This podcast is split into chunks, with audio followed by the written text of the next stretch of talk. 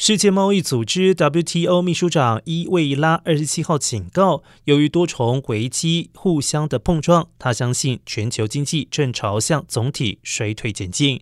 他呼吁各方采取大刀阔斧政策来振兴经济成长。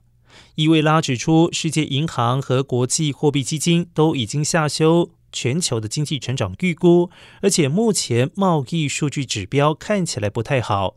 伊维拉还表示。